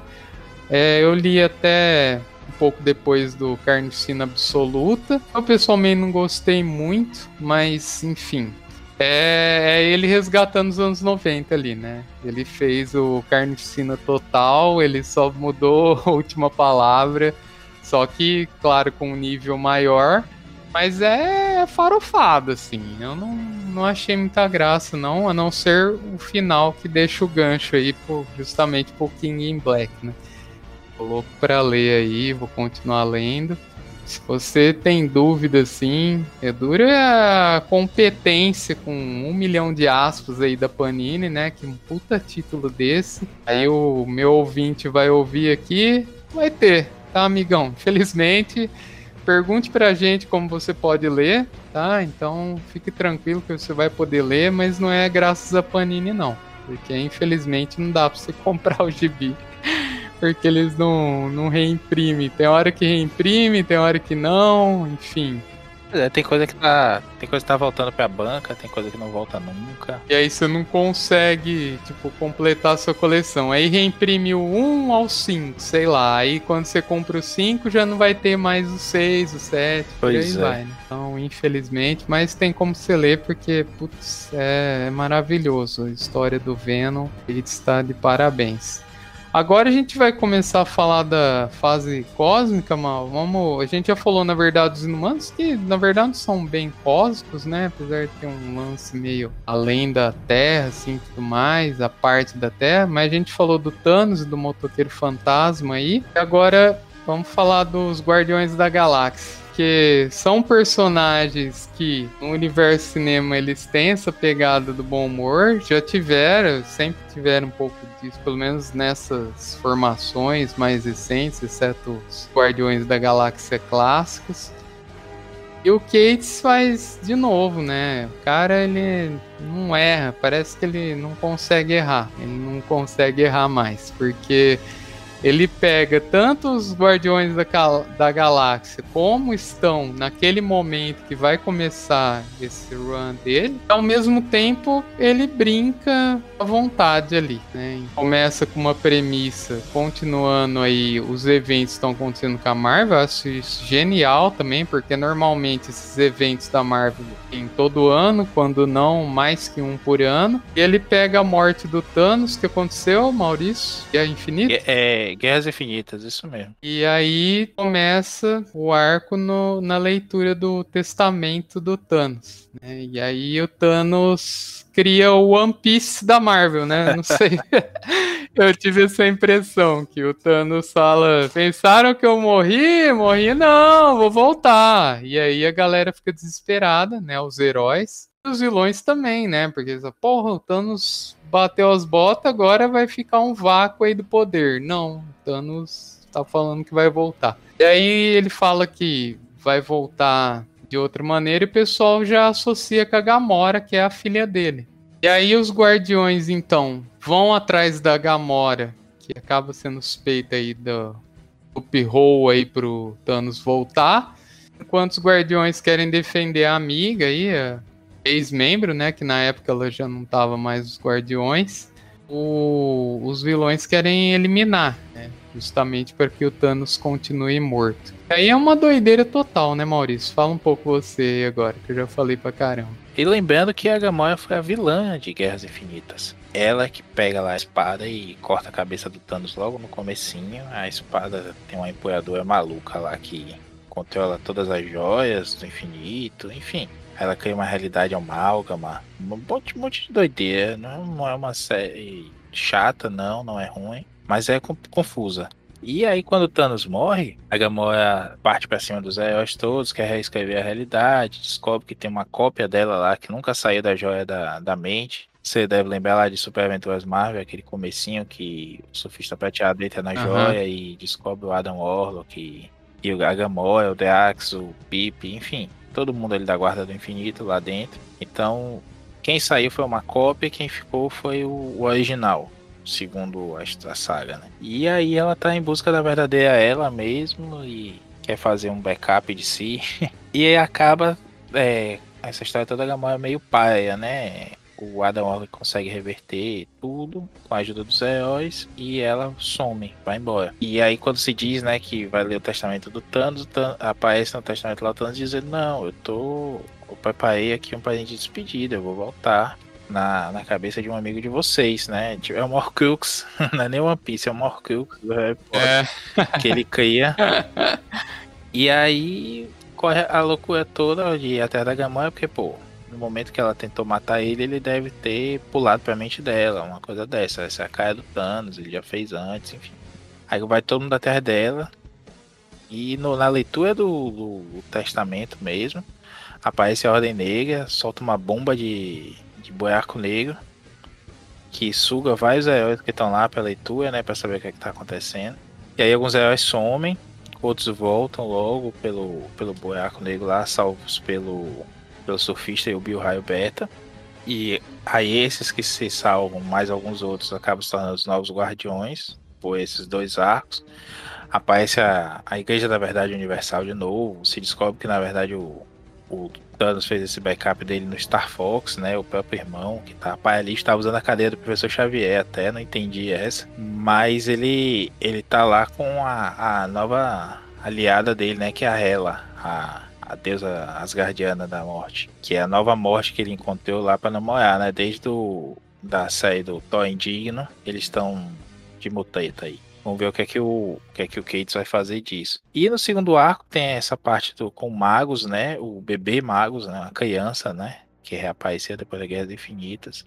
A Igreja da Verdade Universal. E o. Poxa, esqueci o nome dele. O, o Rocket, o Rocky Raccoon, né? Como, como tá morrendo, ele usa uma, uma armadura de um, um Gundam para poder sobreviver. A gente tem um, um Groot mais adolescente ali, crescendo, meio de de moicano, mas falando normal, não tá só no eu sou Groot, eu sou Groot. É estranho, né? Isso, a gente espera que ele é... E é uma bela série, ele acaba usando também a, a, a Serpente da Lua, que é um personagem bem legal, que acaba até trazendo de volta o Deax ali, o Deax mais clássico no primeiro momento, porque o, o Deax sumiu, né? Virou saxofonista cósmico. então aparece uma nova versão do Deax agora. Enfim, é bem louca, mas é muito divertida essa fase. A gente há pouco tempo aí até falou dela no, no Pilha de Bis, esse segundo volume que a Panini lançou, que é o, o Infiel, o nome do, do gibi, porque ele trata justamente essa parte da, da fé da Igreja Universal. Da Igreja da Verdade Universal, hein? Eu fiz o ato falho que eu fiz lá no Pilha, fiz aqui também, chamar de Igreja Universal. Ah. então, é uma baita série também que já, já tem ligações aí com. Vai desembocar, esse sumiço dos personagens vai desembocar ali no, no anual e que dá um novo status para vários desses personagens, vai desembocar no Surfista Prateado Escuridão, que onde o surfista foi parar depois que apareceu aí nesse buraco negro, desapareceu no buraco negro. E outras coisinhas aí, acho que é na, no manual dessa também que a gente vai aparecer o, o espectro, aquele espectro que apareceu lá até na aniquilação, ele tem um poncho preto, né, e tudo mais, e ele controla uma espécie de simbiontes também. Que vai ser revelado que esses simbiontes do espectro uhum. também são uma raça foi meio que a versão beta dos simbiontes Clintar do Venom. E também obedecem ao, ao Null, né? E ele tá buscando a origem dele. E ele tá indo atrás do Null também. Isso vai ter uma, uma ramificação lá no do King in Black, no, na, na, na, nova aniquilação que apareceu recentemente também, que ele, vai, ele tem um tain e tudo mais. Então o Cates continua deixando algumas sementes aqui e ali de ideias para serem aproveitadas adiante. Legal. É, aqui de novo ele consegue criar algo inédito de heróis que eu também já andei tentando ler aí, principalmente depois que saiu o filme, primeiro filme, puta, uma farofada também, tem coisas muito boas, Guardiões, mas tem uns runs aí que são muito fracos. E aqui não, ele consegue ao mesmo tempo manter a linha aí do que tá acontecendo na Marvel sem se perder, eu acho isso incrível. Porque normalmente quando o cara é jogado num título, e aí ele tem as próprias ideias, mas ele vai ter que seguir ali aquela linha e ele não consegue unir as duas coisas. Então acho que de novo a genialidade do Cates aí. Tem muito bom humor, né? Porque depois do filme, então, os Guardiões são meio essa família da pesada aí, né? Esse pessoal engraçadinho e tudo mais, mas não é um engraçadinho chato de forma alguma, né? São piadas bem feitas, né? Diálogos inteligentes e tudo mais. E essas sacadas do Groot adolescente, rebelde, né? Brigando com o Quill e dando até lição de moral no é. Quill, né? E na galera. Maravilhoso, que mostra que o Quill é muito imaturo mesmo, né? Que ele fala, não, cara, o que, que você tá pensando? Não, agora eu que vou mandar nessa porra toda aqui. muito bom, assim, e tem uma página, uma splash no final do primeiro, se não me engano, que tem tudo que é personagem cósmico, assim, que você imagina, já aparece no testamento, mas depois no final, assim, Caralho. Puta que coisa maravilhosa. Ele consegue novo, trazer essa alegria de ler um gibi. Já é uma história boa, ele mete uma splash assim que. Aquilo ali é o que tem de melhor da Marvel, né? Ele tá sempre com bons desenhistas, né? Gente que. É o Lee Garbett, o, o Shaw, o Stegman e tudo mais. É gente que entende o que ele quer fazer também e que. Enfim, tá alinhada com ele para executar da melhor forma o que ele tá planejando ali naquele gibi. Ele resgata alguns personagens clássicos, né? Tipo a Serpente da Lua, que nessas, nessa época que você já citou, né? Das Superaventuras, do Adam Arlock, da... A Guarda do Infinito. Isso, a Guarda do Infinito. E a Quasar, né, que eu não conhecia ainda, não sabia que tinha mudado de novo. Eu lembro do rapaz lá, né, que tinha os braceletes lá, que teve grandes heróis Marvel lá nos anos 90. E apareceu também, acho que na fase do Pérez dos Vingadores, ele aparece Sim. também, né? Mas essa versão do Quasar eu não conhecia, achei legal que elas são namorados, inclusive, né? Achei... Ah, é a, a Vila Vel, né? E Isso. Essa é essas, essas duas aparecem são uma versão alternativa, na verdade, das personagens. Ah. A, Fila, ela é filha do, do Marvel, irmã do Genes, e que uhum. por um tempo ela foi a Capitã Marvel, né? Usou os braceletes, e depois ela usou os braceletes de, de Quasar mesmo. E aí é quando ela morre e o bracelete volta pro, pro, pro que a gente conhece, né? O, o Endelwald. Ah. E ele, ele se aposenta, passa o, o bracelete para uma outra mulher, uma humana, não tem nada a ver com a fila. E ela some no final de Pé Secreto. Me parece que agora nessa nova fase do All Ewing, que até apareceu aí um teaser, né? Que até o Doutor Destino tá na, na, na equipe. Nessa nova fase aí vão, vão falar de onde, onde é que ela foi parar. Foi o que aconteceu com ela e tudo mais. Hum. Mas agora voltou a ser o Quasar que a gente conhece mesmo, que ele inclusive até aparece com, conversando com o Nova no anual, né, que saiu aqui nesse segundo volume da, da Panini. O Nova também, muito legal. O Nova aparecendo ali. E esse lance da, da tropa dos Novas, né? Que é tropa mesmo, ou isso é descarado assim, a cópia dos Lanternas é, Verdes? É, é tropa né? nova mesmo, é. é muito... Mas é um conceito antigo, viu? Já, já existe a tropa dos Nova desde os anos 70 mesmo, quando o Nova foi criado. É, é, é sim, é sim uma cópia do, dos Lanternas Verdes, mas não é de agora não. É antigo. Hum. Legal. Nada como trazer, por isso que eu trago os meus camaradas aqui, de viseiro raiz que não não deixa, que nem aquele amor pelo time assim quando a gente torce né, no futebol. Legal. Ótima fase também, pessoal. Dois encadernadinhos aí. Enfim, Panini complica de novo a situação. Primeiro eu lutei aí, consegui comprar no Amazon terceirizado, paguei meio carinho, mas puta, valeu cada centavo. Como bem disse Maurício, tem gibi que dá gosto de você comprar. E Donny Case, cara, por enquanto que eu saiba, não errou. Então continue aí com o Donny. Mas vamos lá, só para fechar então agora o Surfista Prateado Escuridão. O Maurício já falou, né? Uma galera caindo no buraco negro. O Surfista Prateado Escuridão, ele vai começar desse ponto né? Então, Norin Red, que é o, a identidade do surfista, vai parar numa história completamente se tipo, se o motoqueiro fantasma cósmico já era maluco, aqui é outro tipo de maluquice que envolve até um pouco de física quântica e uma viagem astral. Consegue de novo, Cates, né? Não existe personagem ruim, existe escritor ruim.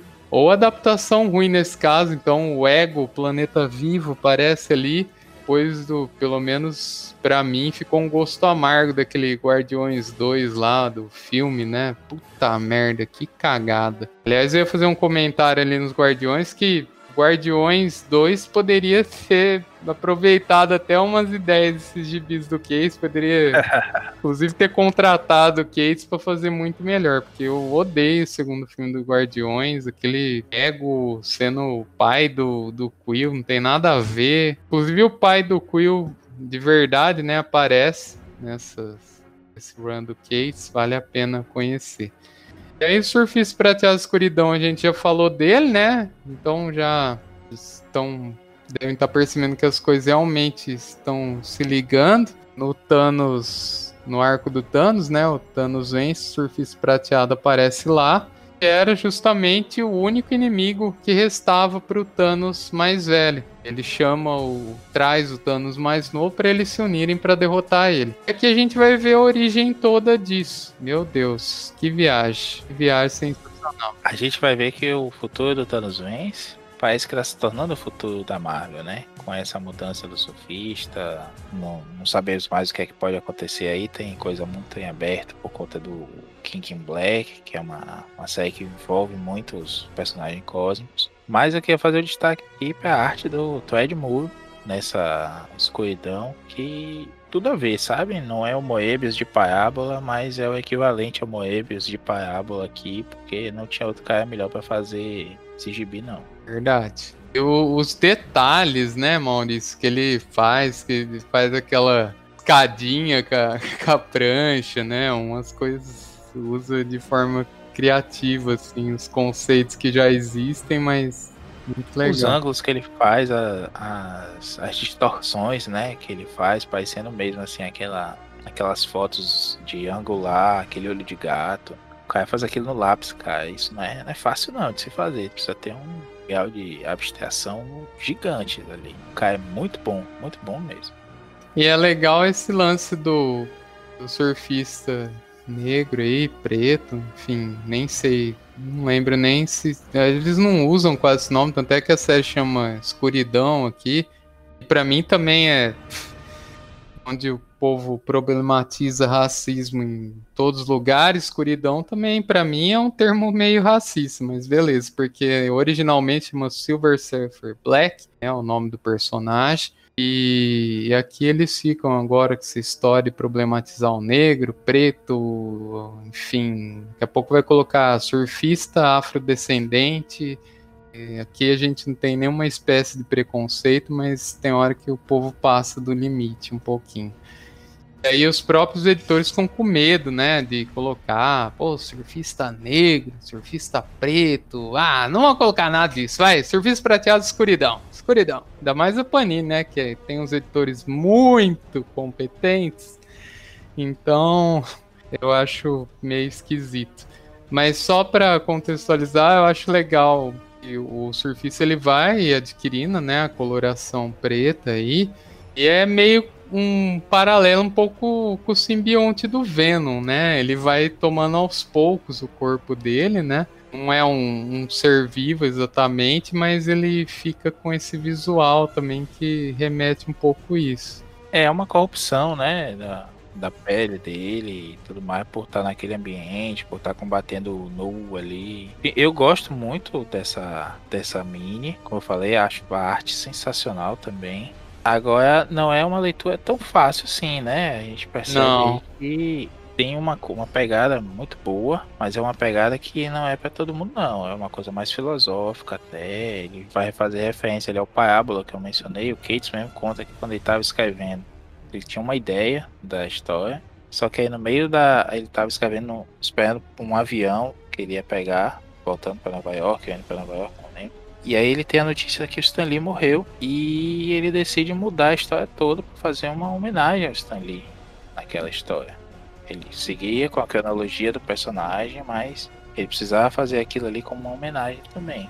E aí entra a genialidade do cara, né? Ele traz ali um diálogo inteiro de parábola nesse novo contexto, que até aí ponto para Panini, né, reproduziu a, a página que ele fala isso que é uma página clássica até, mas que vale a pena para os leitores novos receberem esse contexto. Enfim, é muito bom, é um gibi que eu li na, li na mensal, quando saiu o terceiro número eu disse, não, vou esperar sair os dois últimos de vez para ler, porque pego tudo e vejo de vez. É gostoso de ler e é isso, né? Tem a mensagem, como a gente fala, e tem a diversão total lá. Surfista naquele mundo psicodélico, com aqueles quadros gigantes, aquelas páginas duplas bem loucas. Não tem como aquilo não ser legal.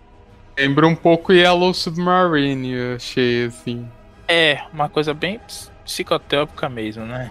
E aí acaba tendo também um, um, paralelo aí, não só com o Parábola, mas com a própria origem, né, do Galactus e tudo mais, e do Nu realmente sendo uma ameaça de muito tempo, né? Eu, eu já tinha lido Venom, depois que eu, eu não tinha essas sacadas aí das ligações e tudo mais, aí depois Inclusive eu li o Parábola totalmente por acaso, antes do Surfista Prateado, Escuridão.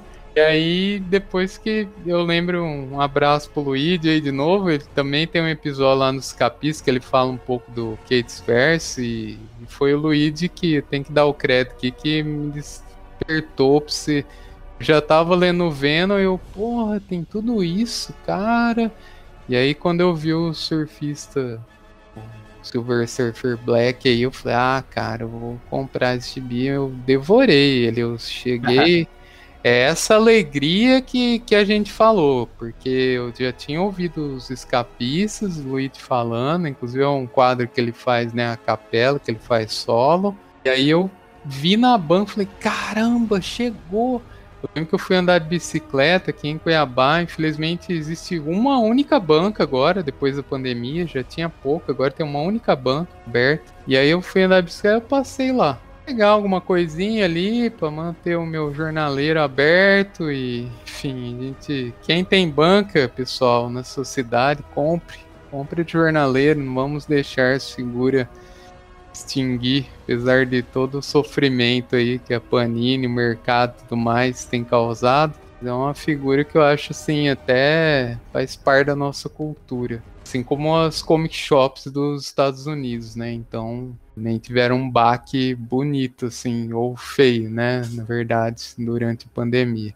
Aí eu cheguei e eu lembro que eu só tomei banho porque não tinha condição de sentar no sofá e eu falei, não, agora eu vou ler. E aí me deu um paralelo na época dos anos 90. Tem um amigo querido meu que já participou aqui do podcast diversas vezes, o Eduardo. Ele colecionava o Batman e estava na época da queda do morcego, né? Eu não esqueço, nem ele certamente, o dia que chegou o Batman número 1, que era quando o Bane quebra o Batman no meio, né? Aí a gente foi chegando na banca, e aí lá em Araraquara, onde a gente morava, né, na minha cidade natal, era meio devagar negócio. A gente já tava esperando e atrasado, atrasado. Aí vimos assim, de longe eu vi o logo do, do Batman, assim, na, lá na prateleira da banca. Falei, chegou, chegou! Nós saímos correndo, parecia duas crianças. A gente era adolescente já, tava no segundo ano do ensino médio. Saímos correndo pegamos gibi na banca, começamos a folhear, assim, já fomos. Hoje a gente se preocupa tanto com spoiler, né? E a gente já foi logo é, na última página para ver o, o, serviço, né? E o Bane quebrando o Batman. Eu lembro até hoje que naquela época não tinha celular, internet e tal. Ele me ligou e contou toda a história que ele chegou em casa. E a mãe dele falou: Vamos almoçar tal? E ele falou: Depois. E ele foi ler o gibi. E esse surfista prateado escuridão foi exatamente isso. Eu cheguei, tomei banho, enquanto eu não acabei de ler, eu. Nossa, que gibi sensacional. É muito legal. Já tinha lido, na verdade, o Thanos e o Venom, né? E aí que. Putz, esse é o cara que apareceu lá na história e muito sensacional. Bom, para fechar, né, os títulos do Case, fala um pouco do Thor aí, Maurício. Você vai dar um contexto melhor aí do ídolo do Gates, que veio antes dessa fase, né, do Aaron, pode dar uma sumidinha ou contar o finalzinho aí pra gente introduzir. O Jason tinha acabado de fazer o, o run dele ali, tinha terminado aquela minizinha no futuro que a Panini acabou de lançar aí, que é bem legal, e acaba com o Thor como o pai celestial, né, de, de Asgard. Ele fica no lugar do Odin, ele tá sem um braço há algum tempo já, uns bons anos, Tá sem um olho agora também, ele perde um olho na, na Guerra dos Reinos. E ele é o novo Senhor de Asgard. E aí vem o Gates e respeitando muito, mas mudando muita coisa também. Assim, você falou do Spencer, o Spencer chegou em uma edição, desfez tudo que o Slot fez, né? Todo o status quo do Aranha que o Slot deixou, o Spencer de ser Tem com méritos de um lado, mas por outro lado fica meio chato, né? Sim, parece completamente. Que, parece que não serviu para nada. Eu acho que é desrespeitoso não só com o Slot, com o escritor, mas com o leitor também, leitor, né? Leitor, sim. Você pensa aí agora o que, é que, vai acontecer e o que acontece é não, não considerar nada do que você leu no mês passado. Pô, é, é chato. Mas enfim, o Cates não faz isso, pelo contrário, o Cates respeita muito. Agora ele muda o status, né? Já, já chega ali com uma história dele recuperando o corpo todo, os olhos, o olho e o braço, e voltando a ser jovem, né? Fazendo a barba.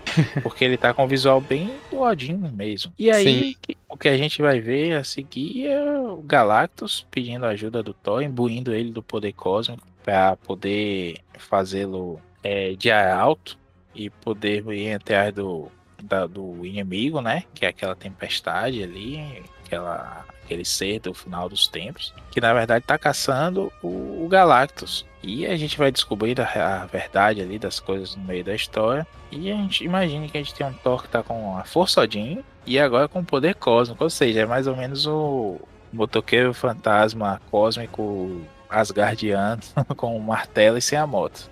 E não, não vai perdoar isso, não, não se preocupem. A gente vai ver a história do Thor a partir dali. Mas, de novo, divertida. pode ser um final anticlimático para quem tava esperando uma batalha gigantesca e a coisa tomou uma proporção diferente. Mas muito bom, muito bacana a, a história e ponto de novo aí pro desenhista, o Nick Klein, que é um cara que eu não conhecia, descobri depois que ele tava no Deadpool, se perdendo ali no título do Deadpool, do Gerdanga. E sensacional a arte do cara, os detalhes quando você vê a mobília de Asgard, ele faz os entalhes todos na, nas cadeias e nas mesas. Uma coisa bem para você ouvir tomando cachaça e, e ouvir um metalzinho metal espadinha pra poder curtir a história. Eu tô gostando muito desse van dele, ele tá trazendo muitos elementos aí, tem o Donald Blake de volta de uma forma diferente. A Jane Foster, que agora é uma Valkyria, também tá aparecendo na história de um outro jeito. Tem o até o Thor Sapo, né, o Trog, tá aparecendo. Putz. E aí, bicho, diversão total. Tô curtindo muito. O segundo arco é mais brincadeira, né? Até é, ele arremessa um martelo na terra com o número do Tony Stark. e aí todo mundo começa a ligar pro Tony Stark. Porque. No começo do run, ele. O Tony que zoa ele, né? É. Ele tava meio à toa lá, né? Eu acho esse que é um assunto meio sério, assim, desse run do Thor. É que. Não digo que que era exatamente uma depressão, mas tem um pouco disso, né? Ele tá ali, ele tá entediado, ele chegou onde ele queria, ele é o, ou não, né? Eu acho interessante esse paralelo até com, com o cinema, né? Que ele deixa lá Asgard e tal. É que ele tá louco para largar tudo. Ele não tá aguentando mais. Ele é um guerreiro, ele não é um soberano, né? Então ele zoando lá no começo da história, joga o Mjolnir lá na Terra, e aí o Homem de Ferro pega e manda de volta pra ele. Ah, então tem o troco, legal. Várias brincadeiras aí, né? Assim, de novo, né? Como você falou aí, ele conseguiu, ele venceu. E agora? O que ele vai fazer com isso? Como ele tá se sentindo? De novo, uma, uma reutilização, por assim dizer, do tema do Thanos vence de outra forma, não é repeteco, mas é uma reutilização do tema, né? A gente tem aí a coisa do é, o martelo tá ficando mais pesado pro Thor, mesmo tempo tá ficando ah, mais leve para as outras pessoas. O que é que tá acontecendo? É, é bem cheio de subplots também, né? Ele tá construindo coisas aí para daqui a 20, 30 edições. Isso é legal e, pô, é tão bom quando a gente vê um desenhista e um escritor ficando um bom tempo no título, né? É chato quando você vê cara ah, ficou seis edições, fez um negócio massa e sumiu. É, e desconsideram tudo, né? Igual a gente é. acabou.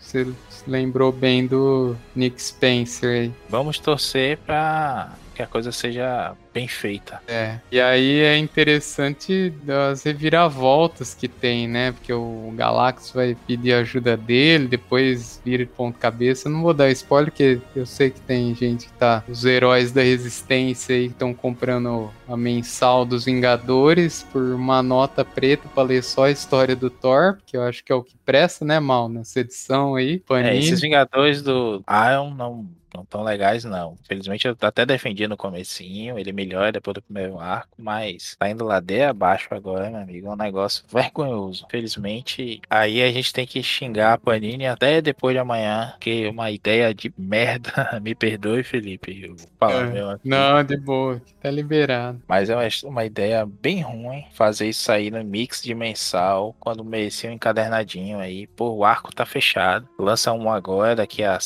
5, 6 meses lança o segundo com o próximo arco e por aí vai, né? É tempo que você vai é, é, dando espaço pro título original sair, você poder entender melhor como isso se situa na, na cronologia e fazer um encadernadinho aqui, pelo amor de Deus, não. Eu ia comprar esse, confesso, mas agora acabou o quarto mundo, sem de manter esse absurdo aí, eu parei de vez com a Panini. Não é para mim não que ela tá fazendo, lançando quadrinhos, então paciência, não vou comprar o quadrinho que é pros outros, não.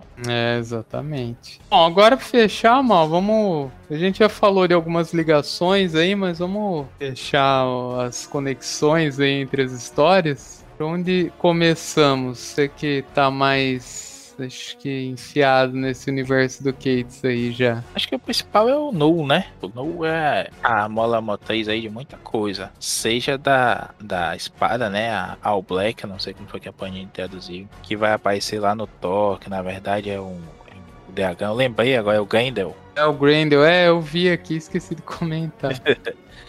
seja, seja nessa, nessa questão de aparecer nas outras histórias, seja é, como é, um elemento de plot forte também, é, é o cerne ali do Venom, né? Carnificina Absoluta tem a ver com isso.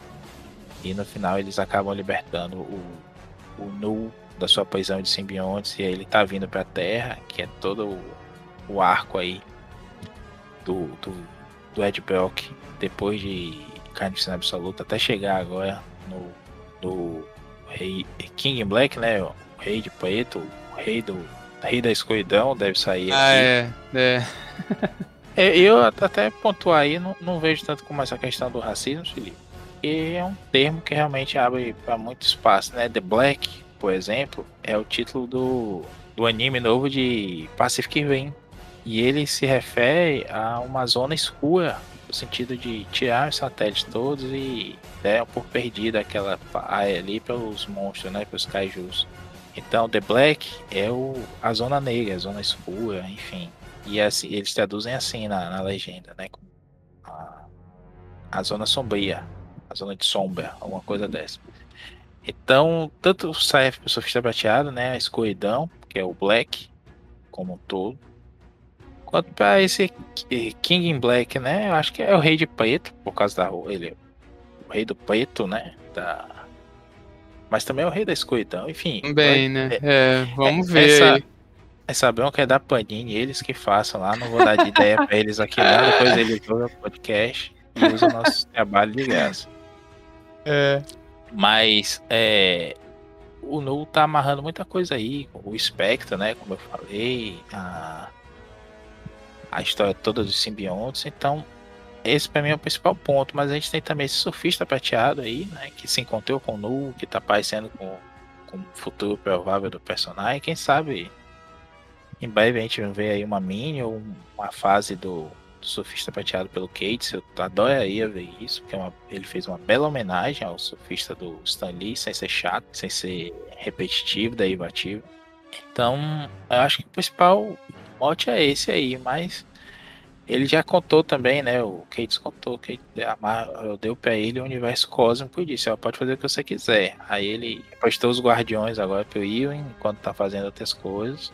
Mas ele adora esses personagens e eu acredito que a gente vai ver mais mexidas aí nessa parte cósmica da Marvel. Quem sabe ele não tese até a Tropa Nova de volta. Toda vez que a Tropa Nova tá se organizando, vem alguém e mata metade da, do contingente, né? É, pois é. é. E pra Marvel seria interessante, que a gente já viu um vislumbre aí, né, nos Guardiões da Galáxia, e agora a Marvel junto com a Disney tá tirando pra todo lado, né? Tem série, filme de tudo que a gente nem sonhava nos nossos sonhos mais loucos e psicodélicos aí. Então, é. pô, Tropa Nova ia ser muito legal. Eu acho que foi um desperdício disso também no, no MCU. Continuar essa, puxar isso. Eu, o Guardiões 2 é uma bela bosta, assim, né? O 1 teve tanta coisa assim que poderia ter sido aproveitada e a Tropa Nova também acabou sendo desperdiçada, acho que nos dois. Meu, só aquele cara lá esquisito lá, que para mim é ator de comédia, sendo o cara lá que vai fichar os caras, os guardiões, né? Tá merda. Eu falei, pô, põe o capacete, filho da puta. O que, que você tá fazendo seu capacete? Um cara com que faz filme de comédia, eu falei, pô, poderia ter trabalhado melhor aí, um paralelo. E esse run do Cates, eu falo isso também porque a Tropa Nova, nossa, maravilhosa aquela cena, né? Que eles vão lá atrás da igreja.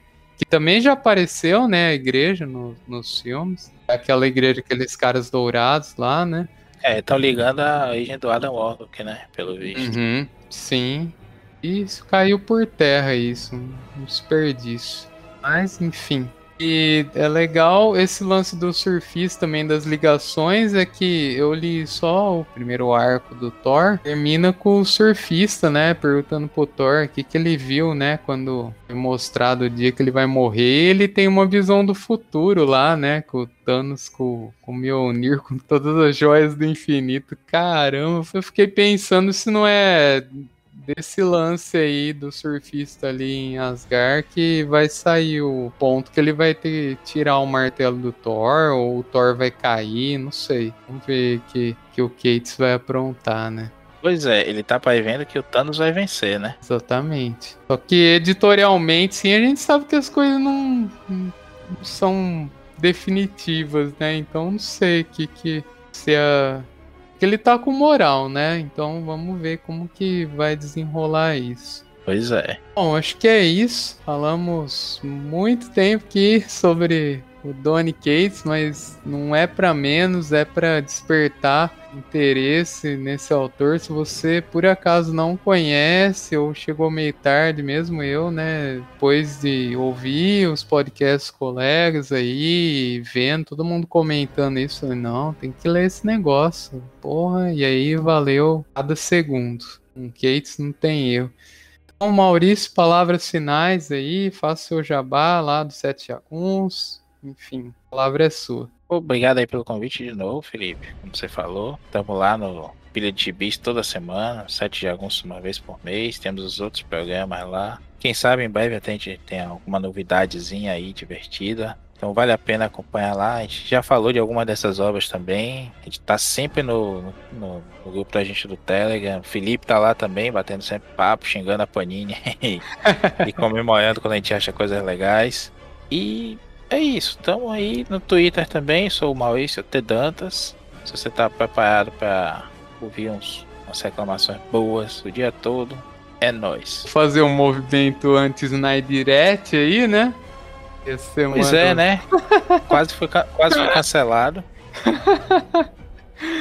Mas valeu a pena pela ardência dos Snydettes. E daqui a pouco aí, quando você estiver ouvindo esse, esse programa, já saiu o Snyder Cut. Venha com a gente na internet aí, em vários, várias instâncias, para xingar também os fãs dessa obra complicada. Obrigadão, Maurício, ter aceitado o convite aí, falar. Nada mais justo, né? Como eu disse vocês e o pessoal dos capítulos também despertou interesse de ler esse autor, porque eu ficando velho e, enfim, a gente tenta voltar aí. Oh, quebra cara. Aí acontece isso, achei, achei genial que você falou do Nick Spencer, porque quando eu comecei a ler esse run, falei, porra, mas e o resto, né? Só que aí você entra naquela de fanboyzice, né? Que é o Peter Parker adolescente com 50 anos, vivia numa república, ir pra Mary Jane, beleza, e cadê tudo que foi feito? É Mephisto, é caramba, faz, desfaz. E aí vai enjoando, né? Porque a história não se sustenta ficar só na fanboyzice aí, na massa veice. E o, o Doni, ele não é assim. Ele consegue ser ao mesmo tempo um nerdão que nem a gente, que só quer ler um gibi, chegar em casa e esquecer, ainda mais esses tempos sombrios de escuridão aí, né? Já que a gente discutiu o termo aí. A gente vive atualmente, a gente só quer coisas legais que tragam-nos prazer, nos despertem a criança interior. Então venha com a gente em mais esse mundo incrível. Valeu, galera. Até o próximo episódio. Você está deixando o mundo do nerd, mas não fique triste. Há muitos cinemas, serviços de streaming e bancas esperando você. Siga a gente nas redes sociais, arroba Mundo do Nerd Podcast no Instagram e arroba Mundo do Nerd Pod no Twitter. Até o próximo episódio!